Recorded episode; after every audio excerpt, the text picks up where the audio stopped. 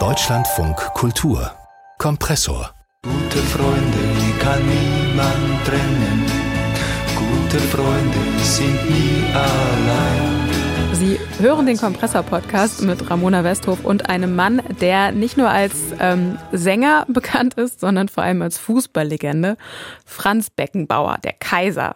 Der hat jetzt sein eigenes Biopic bekommen. Der Kaiser heißt dieser Film auch, läuft auf Sky, widmet sich dem Leben von Franz Beckenbauer bis in die 90er. Optisch auf jeden Fall viel Nostalgie. Wir sehen äh, das Beste und Schlechteste der Frisuren und Outfits der letzten Jahrzehnte.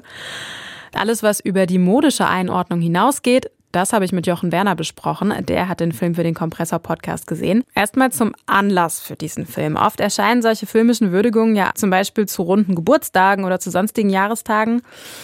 Das scheint es ja hier aber nicht zu geben. Warum gerade jetzt ein Film über Franz Beckenbauer? Das ist eine gute Frage. Also Beckenbauer ist 77 Jahre alt, sein Geburtstag ist im Mai, auch die WM-Titel, die er gewonnen hat als Spieler 74 und als Trainer 1990, jähren sich nicht. Und äh, Beckenbauer selbst hat sich seit Jahren weitgehend aus der Öffentlichkeit zurückgezogen. Also einmal aus gesundheitlichen Gründen, aber äh, das sein vorher in der Fußballöffentlichkeit ziemlich makelloses Image als die Lichtgestalt des deutschen Fußballs.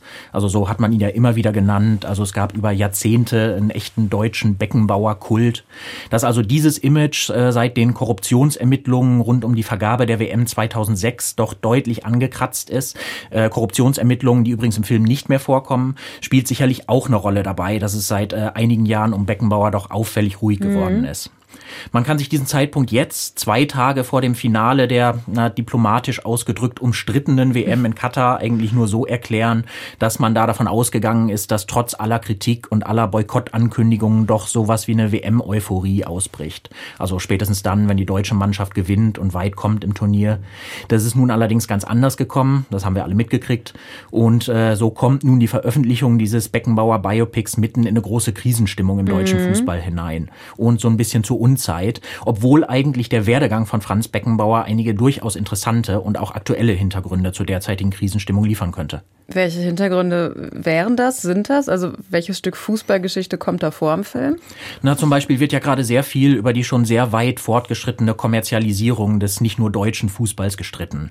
Äh, der gerade zurückgetretene Teammanager der deutschen Nationalmannschaft, Oliver Bierhoff, stand seit Jahren in der Kritik, insbesondere dafür, dass er eben diese Kommerzialisierungsschraube immer noch ein Stück weiter gedreht hat und äh, durch diese Vermarktung auch eine Art Entfremdung des Fußballs von den Fans be bewirkt hätte. Das ist aber natürlich im Prinzip Prinzip schon ein ganz alter Konflikt. Und am Anfang dieser ewigen Debatte steht unter anderem auch der Spieler Franz Beckenbauer und vor allem auch sein Manager Robert Schwan.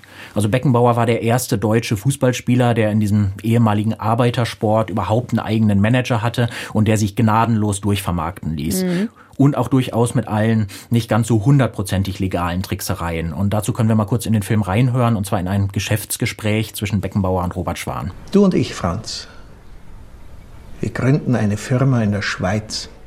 Einziges Tätigkeitsfeld, die Vermarktung des Fußballspielers Beckenbauer. Ja, und dann? Sinkt deine Steuerlast um über 40 Prozent.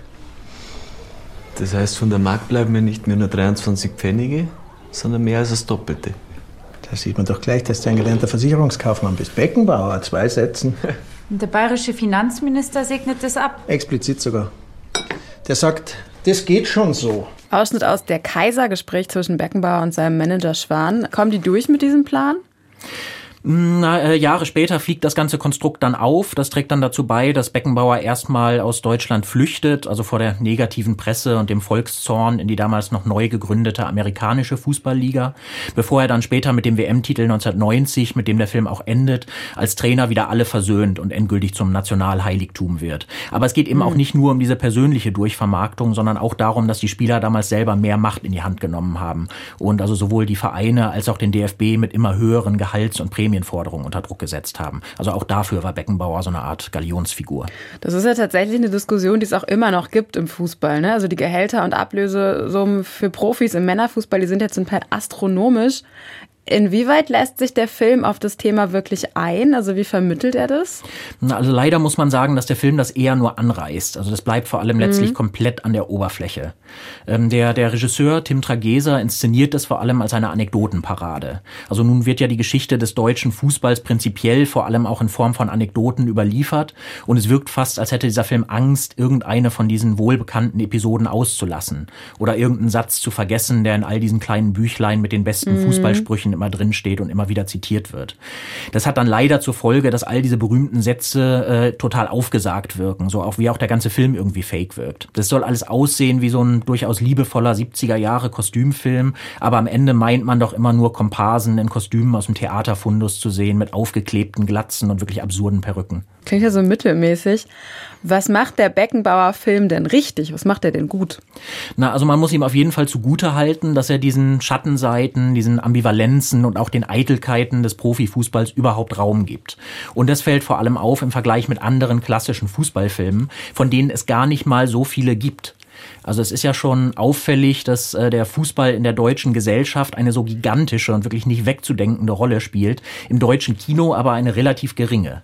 Und wenn dann doch mal ein großer, aufwendiger, erfolgreicher Fußballfilm entsteht, dann geht es darin auch oft um andere Dinge als den Sport. Was zum Beispiel dann? Na, es ist sicher kein Zufall, dass äh, der erste große Fußballfilm, zumindest der Tonfilmzeit, 1942 im nationalsozialistischen Kino entsteht.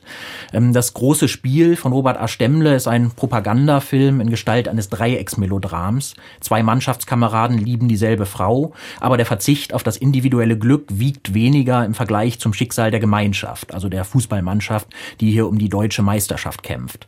Und das Wohl und Wehe der Fans, der daheim Gebliebenen liegt dann in den Händen und Füßen der Kämpfer irgendwo da draußen auf dem Feld. Also das große Spiel ist ziemlich offen als ein Propagandafilm zu erkennen. Mhm. Allerdings führt von ihm auch eine ideologische Linie bis zu einer kleinen kommerziellen Blüte des Fußballfilms noch in den Nullerjahren. Wo führt die Linie da genau hin? Welche Filme hast du da im Kopf? Na, vor allem geht es um die beiden großen Fußballfilme, die Sönke Wortmann rund um die WM 2006 gedreht hat. Also einmal Das Wunder von Bern von 2004, den man durchaus als Teil einer großen Image-Kampagne nicht nur des DFB begreifen kann, sondern als Teil einer Art Nation-Building-Projekts des neuen wiedervereinigten Deutschland. Also dem einen oder der anderen klingen ja vielleicht noch all die Beschwörungen dieses neuen friedlichen Party-Patriotismus in den Ohren und all die Begründungen, warum die ganzen schwarz-rot-goldenen Flaggen und dieser offen zelebrierte Nationalstolz plötzlich nicht mehr problematisch ja. sein sollten. Und äh, das Wunder von Bern ist im Grunde der passende Schlussstrichfilm dazu gewesen. Also Wortmann erzählt darin anhand eines Vater-Sohn-Melodrams die Wiederauferstehung einer gedemütigten Nation und der Fußball dient vor allem als vermeintlich unverfängliches Medium dafür, nun endlich einmal demonstrativ in Form eines deutschen Historienblockbusters den Nazi-Mitläufervätern zu vergeben. Und äh, das steht eigentlich genau wie der während der WM gedrehte Dokumentarfilm Deutschland ein Sommermärchen, der das Ganze dann nochmal nachbereitet, auch ein großer Kinoerfolg damals, durchaus in der Tradition des Propagandakinos. Harte Worte, aber immerhin in diese Reihe, wenn ich dich richtig verstehe, würdest du der Kaiser nicht einreihen, den neuesten deutschen Fußballfilm. Muss man sich denn angucken? Eher nein, würde ich sagen. Also dafür ist das alles doch zu sehr auf mittlerem Fernsehniveau gehalten und trotz einiger interessanter thematischer Ansätze viel zu oberflächlich. Also sagen wir mal wirklich wirklich zu empfehlen ist er höchstens für die verbliebenen Hardcore-Beckenbauer-Fans. Jochen Werner hat für uns den neuen Beckenbauer-Film Der Kaiser gesehen, läuft ab morgen bei Sky. Ganz okay, aber eher was für Beckenbauer-Ultras, würde ich das mal zusammenfassen. Vielen Dank für das Gespräch. Sehr gerne.